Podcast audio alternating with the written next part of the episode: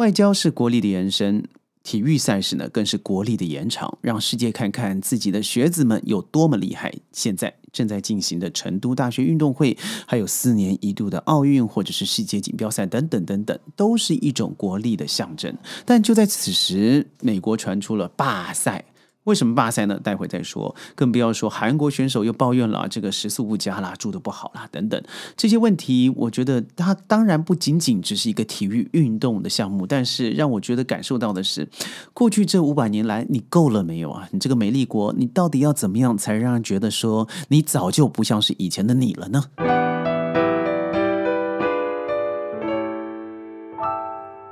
欢迎各位加入今天的沙世界，我是 Shaden。说到美丽国刚做的这个举动，让我觉得真是瞠目结舌，不敢相信这个年代还有人这样做。当然，你也不会讶异，因为当初的 Trump 不是就是退出了这个巴黎气候协议，现在退出的 C T P T P 又后悔想要加入，等等，想要从世界退团，不想参加世界上的各种活动。不要说了，欠费多多。最近的美国运动员的退赛事件，你可以说是在跳水事件。偶发事件吧，也就是在跳水女子双人十米台的决赛之中呢，本来应该是三对角逐的，美国最后选择了中途退出，连铜牌都不要，这一点都不让人费解啊！他好像是一种要不到要不到糖吃的孩子，蹲在地上说：“我不依，我不依，你就是要给我。”我想做出那种爹声爹气的样子，像闹脾气的小孩子，但是我实在不想因为一个美丽国糟蹋了 Shayton 自己的形象和自己的品格，不值得。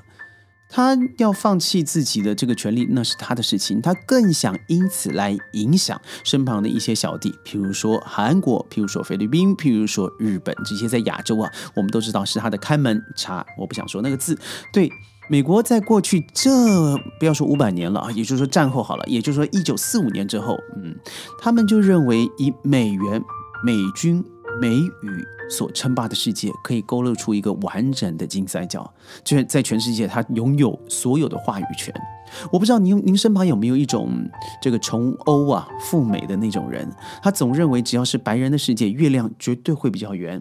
他从小呢出生可能贫寒，但努力靠自己进入了清华、北大啦、交大这种学校，拿了所有的资源，拿了所有的奖学金以后，啪啦头也不回的移民了美国去。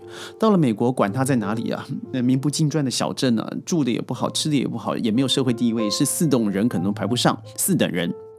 但是他总告诉你他自己扬眉吐气，呃，对自己的族群呢颐指气使，记得吗？在两年前的疫情，不是大家全部反国潮嘛？因为大大家大家都知道，亚洲比起美洲、比起欧洲、比起南美、比起非洲来说，是管制的好的太多太多了。那个时候奇怪的，好多已经拥有美国国籍的美国人，但他身上是从中国或是呃其他地区移民过去的华人。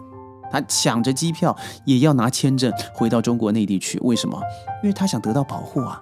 当他得不到的时候，居然在大使馆外面哭着说：“不让我回去就算了，让我这孩子留着华人、留着中国人的血裔，让他走吧。”你这种香蕉人，你孩子可能连基本的。中文字都不会写，自己的名字也写不出来，甚至啊，还以身为华人说华语觉得羞耻。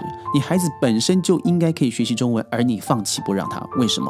因为你本身在那个时候就是瞧不起咱们的。那那个时候你想离开，你就离开，你就滚啊！我身旁坦白说也不少这样子的人，但是有时候我不太怪他们。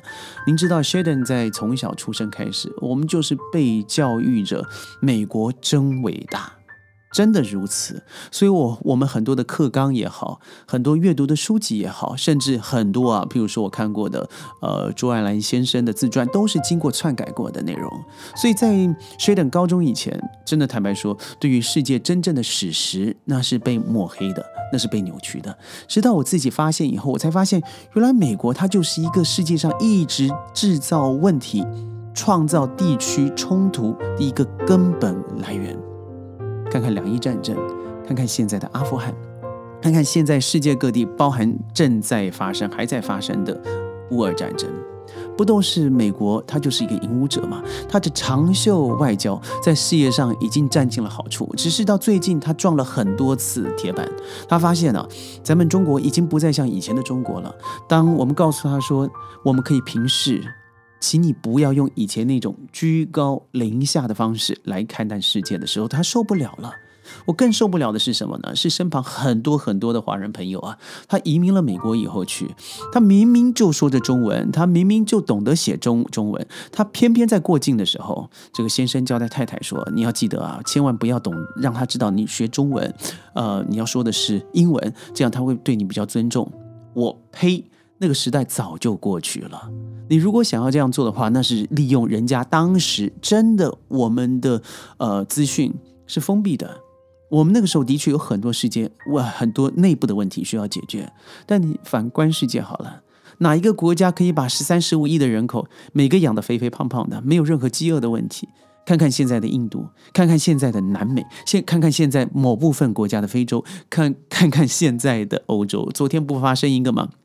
美国的夫妻在德州因为买不起冷气，等了七天以后 KO 了，两个人在家里头相继去世。就是因为买不起冷气，这真是这个十年河东，十年河西啊！我记得我遇过一个邻居，孩子明明说着中文，妈妈突然快速跑到我旁边说：“为什么不跟叔叔说英文呢？你的英文说的很好啊！”但我听妈妈的英文就是那种标准破烂的烂英文，一听她就是可以懂得华文腔的。我因此呢，还把这个文章写到了报纸上去。很多夫妻啊，第一代到了美国之后呢，他明明是来自于中国台湾、中国香港或是内地的，他偏偏装的自己好像不懂英文一样，怎么样都不教孩子学习最最最棒的一个语言，那就是中文。为什么难度第一？你又是原生语言，你为什么不教他呢？因为我们都知道，language is power，语言就是力量。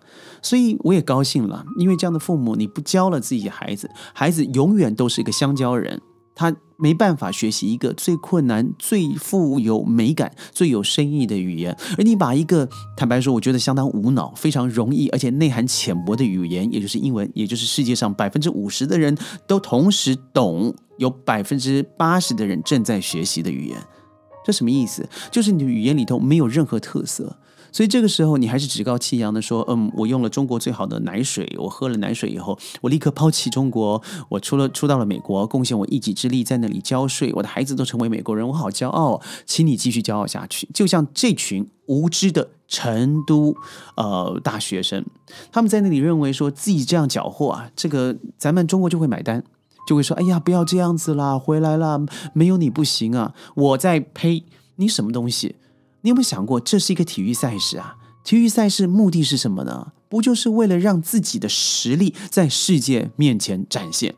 美国说：“哦，不是，运动是一种享受啊！我不是像某某国家来，只是为了金牌，没有体育，是这样子吗？”Shaden 在内地啊，好多的地方打过球，我发现当地的人真的是为了运动、为了健身而去做体育，绝对不像你说的，我就是为了金牌而来。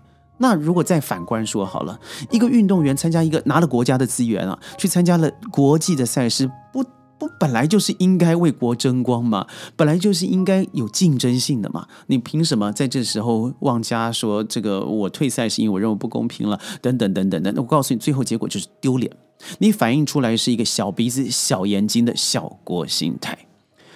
我不知道您是不是就是我说的这样子的人。坦白说，我很讨厌。也就是为什么我有这么多的机会，我可以移民到南非、美国，甚至英国，我没有选择这样的机会，因为我认为那就不是我的家，那不是我的文化，你也不是我想认同一个地方。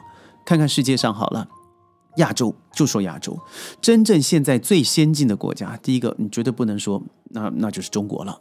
第二个就是新加坡。